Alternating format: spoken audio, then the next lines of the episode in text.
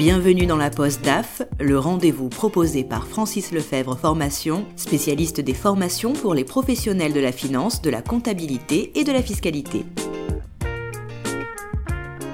Gilles Turu est DAF depuis 2010 au sein du groupe automobile SAIP2, basé dans le Nord. Les concessions représentent les marques Volkswagen, Audi, Seat, Skoda et Fiat. L'entreprise emploie 150 salariés pour un chiffre d'affaires annuel d'environ 80 millions d'euros. Gilles Turu nous résume son parcours.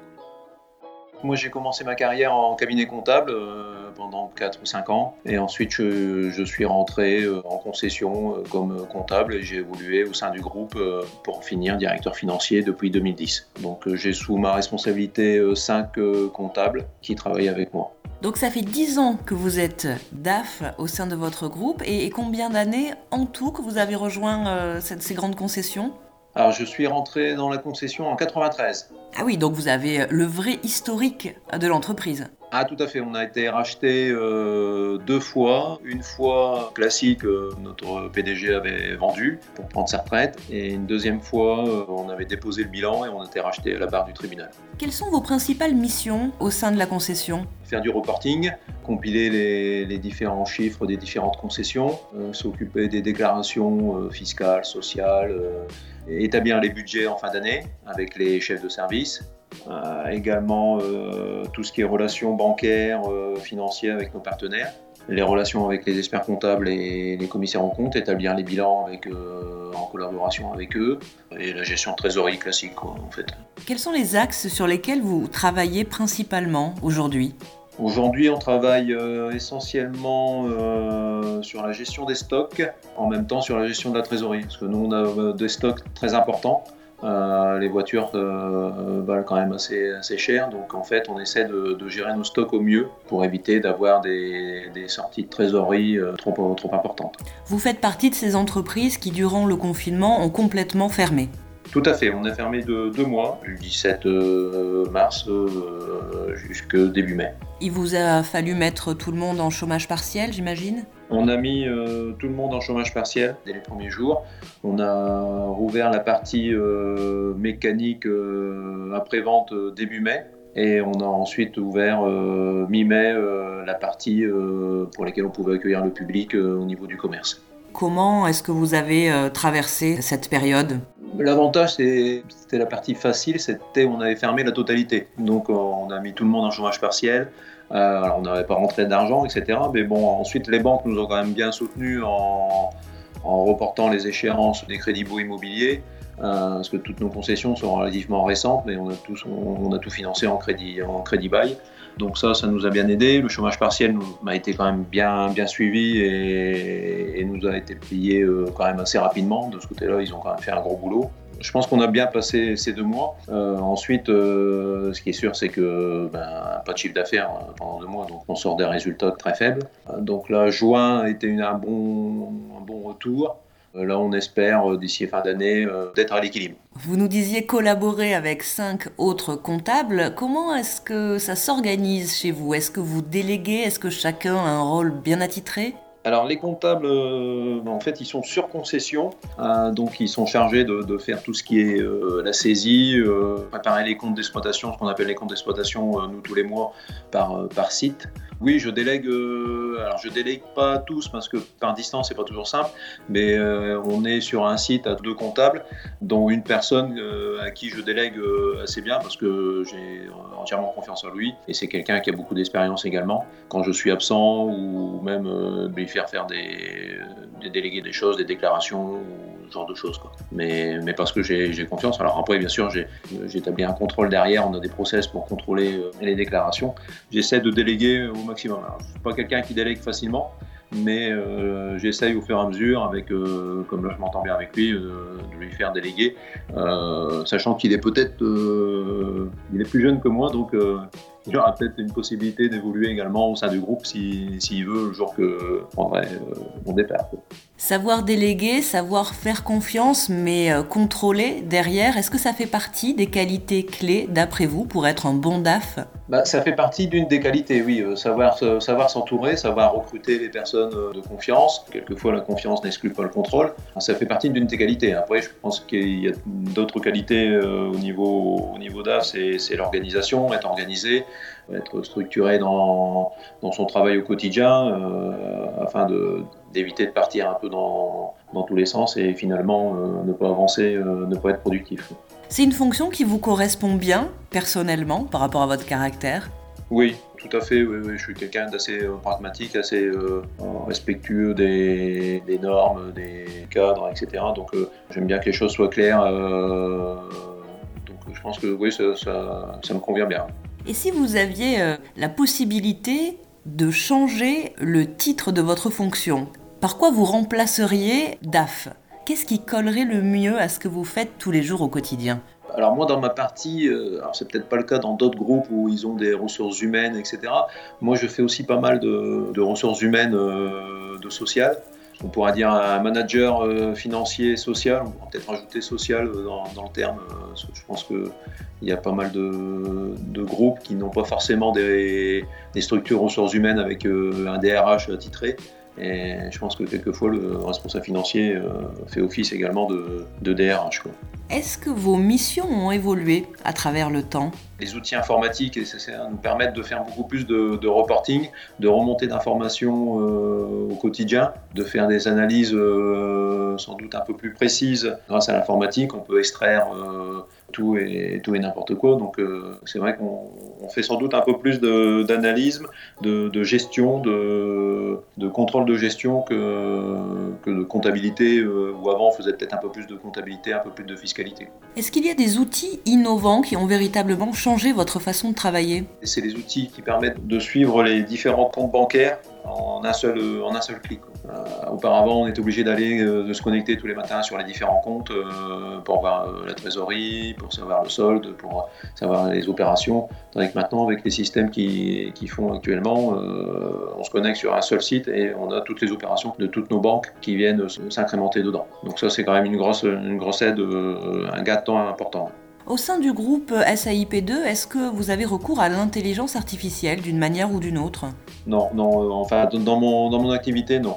Est-ce que vous avez plutôt tendance à écouter votre instinct ou à vous appuyer sur les chiffres et les analyses? Ou alors un peu des deux bah, Je dirais qu'on s'appuie, enfin moi je m'appuie essentiellement quand même sur les chiffres et sur euh, les analyses. Après l'instinct peut, jouer un peu, quoi. mais moi personnellement je m'appuie essentiellement sur les chiffres et les analyses. Notamment quand on... Alors là, là on n'est pas en recherche d'évolution d'achat de concessions ou quoi que ce soit. Mais quand on a eu des opportunités, on, s'est quand même basé beaucoup sur les analyses par rapport aux parts de marché, par rapport au secteur. Euh, euh, mais l'instinct, non, je pense pas. Non.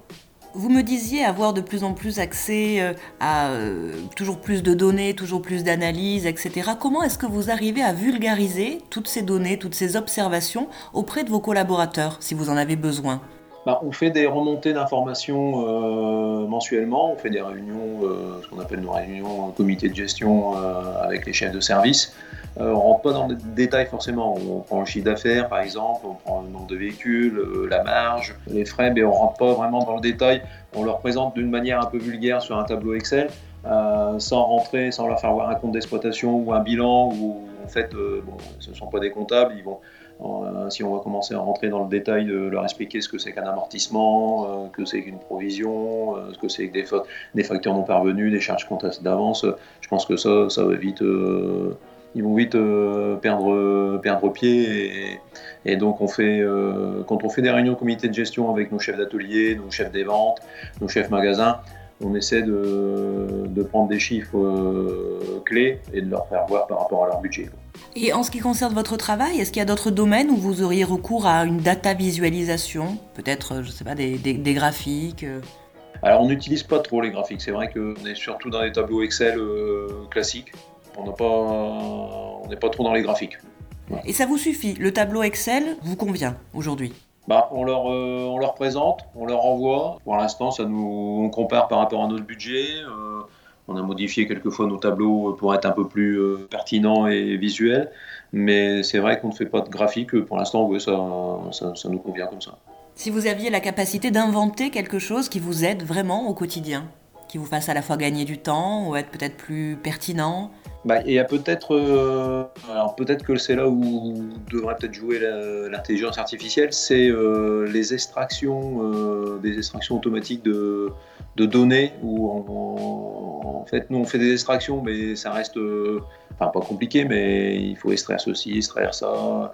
Alors qu'avec peut-être l'intelligence artificielle, alors nous on dépend surtout des, au niveau de nos, logiciels, on dépend essentiellement du groupe Volkswagen, c'est eux qui nous fournissent les logiciels, l'information en général. Donc euh, ben, on a déjà fait remonter des informations comme quoi on aimerait bien avoir des, extractions automatiques qui permettraient d'être envoyées directement par exemple au directeur, euh, par boîte mail, euh, sans être obligé de le faire nous. Ça nous ferait gagner du temps. Est-ce qu'il y a une devise, un leitmotiv qui anime votre vie et qui pourrait s'adapter à votre travail Rigueur et, honnêteté. Pour un DAF, c'est pas mal. Ouais, ouais, ouais, non, non, mais c'est, bah, je pense que c'est important parce que le, DAF est quand même, euh, en général, c'est l'homme de confiance du, du, PDG. On a quand même des responsabilités importantes, on a quelquefois la signature. Euh, si on n'a pas la confiance euh, à 100% ou 150% de notre PDG, je pense qu'on ne peut pas rester DAF. Il faut être honnête, comme dans la vie privée, en fait. Hein. Est-ce qu'aujourd'hui, vous suivez des formations pour mettre à jour à la fois vos pratiques ou vos connaissances? Alors on n'a pas trop de formation nous euh, dans nos, au niveau du sein du groupe euh, Volkswagen. Ça commence à venir avec des e-learning. Je travaille surtout avec euh, des revues techniques, revues fiduciaires, Francis Lefebvre. Quels axes de formation vous semblent les plus importants aujourd'hui? Qu'est-ce qui vous serait vraiment utile? Il y a deux axes où je pense que ça serait, ça serait bien. C'est d'une part, comme je vous disais tout à l'heure, on fait quand même beaucoup de social moi, je fais beaucoup de social, donc euh, peut-être euh, formation euh, sur, du, sur le social, pas, comme un DRH, mais un peu, un, peu, un peu comme ça. Et une formation aussi informatique parce qu'on on gère, enfin moi je vois dans les groupes automobiles souvent le, le comptable ou le responsable financier, bah, il fait office de responsable informatique, sauf que euh, on n'est pas forcément formé euh, dans ce sens-là. On est plus interlocuteur, mais ensuite à un moment donné, euh, on ne peut pas gérer la technique avec des serveurs, etc. Donc je pense que l'informatique c'est important. Alors peut-être que euh, maintenant les, formations des DAF il y, a sans doute un peu d'informatique qui est, qui contenu dedans, mais c'est vrai que euh, moi à mon époque il n'y avait pas d'informatique trop, donc euh, c'est vrai que ça ça manque un peu. Il y a des formations informatiques, mais pour déjà des informaticiens, mais il n'y a pas de formation informatique pour des, gens qui sont un peu qui s'y connaissent un peu, mais pas pour des débutants, mais un peu pour qu'on puisse avoir quelques bases. Durant la préparation, vous me parliez également de la gestion des risques. Oui, tout à fait. On s'occupe également, euh, enfin quand je parle du social, ouais, on s'occupe également des risques euh, avec le document unique, par exemple. Ça, le document unique, ça fait partie euh, d'un de mes rôles également. alors bien sûr en collaboration avec chef d'atelier, directeur et organismes extérieurs comme la CARSAT. Mais ça, la gestion des risques, voilà, c'est quelque chose également que, que l'on ne voit pas en formation de, scolaire, quoi, qui fait partie également d'une de, nos branches d'activité. Est-ce que vous faites partie d'une communauté de DAF avec laquelle vous échangez des expériences, des questionnements, des témoignages? Alors je me, suis, je me suis un petit peu renseigné, en effet il y a une communauté de DAF euh, Volkswagen qui apparemment se, se réunit pas très, très souvent, donc j'ai pas vraiment une, des réunions régulières avec euh, communauté de DAF. Par contre, on a des contacts, j'ai des contacts euh, téléphoniques, euh, pas tous les mois, mais une ou deux fois par an, avec d'autres collègues directeurs financiers de groupe du nord de la France ou, de la région parisienne, avec qui on s'est rencontrés en en formation et, et on s'est échangé un peu nos numéros de téléphone pour échanger. En fait, on appelle quand on a un petit, quand on a un souci, savoir comment ils ont géré ça, comment ils ont fait tel, euh, tel développement, euh, pour avoir quelques idées. Gilles Turu, est-ce que vous auriez un conseil à l'intention des nouveaux ou des futurs DAF? Comme je disais, c'est d'avoir beaucoup de rigueur. Et, et, moi, ce que je fais, en fait, euh, alors je le fais de manière papier, maintenant on peut faire euh, ça sous, forme informatique avec des, des to-do ou ce genre de choses, c'est euh, de noter en fait les, ce qu'on fait. En fait, euh, noter dans la semaine, voilà, j'ai ça à faire, ça à faire, ça à faire, ça à faire. D'être organisé et de, dire, bah, voilà, ça j'ai pas fait ça, je le ferai demain. en termes d'organisation, parce que si on note pas, je pense qu'il y a beaucoup de choses à faire, on peut vite s'éparpiller. Oui, donc on revient sur la rigueur, la rigueur, la rigueur. Ouais, voilà, c'est ça. Une to-do list, voilà l'arme secrète d'un DAF organisé et rigoureux. Merci à Gilles Turu pour son témoignage. On se retrouve très bientôt pour une prochaine post DAF. C'était la Post DAF, le rendez-vous proposé par Francis Lefebvre Formation, spécialiste des formations pour les professionnels de la finance, de la comptabilité et de la fiscalité.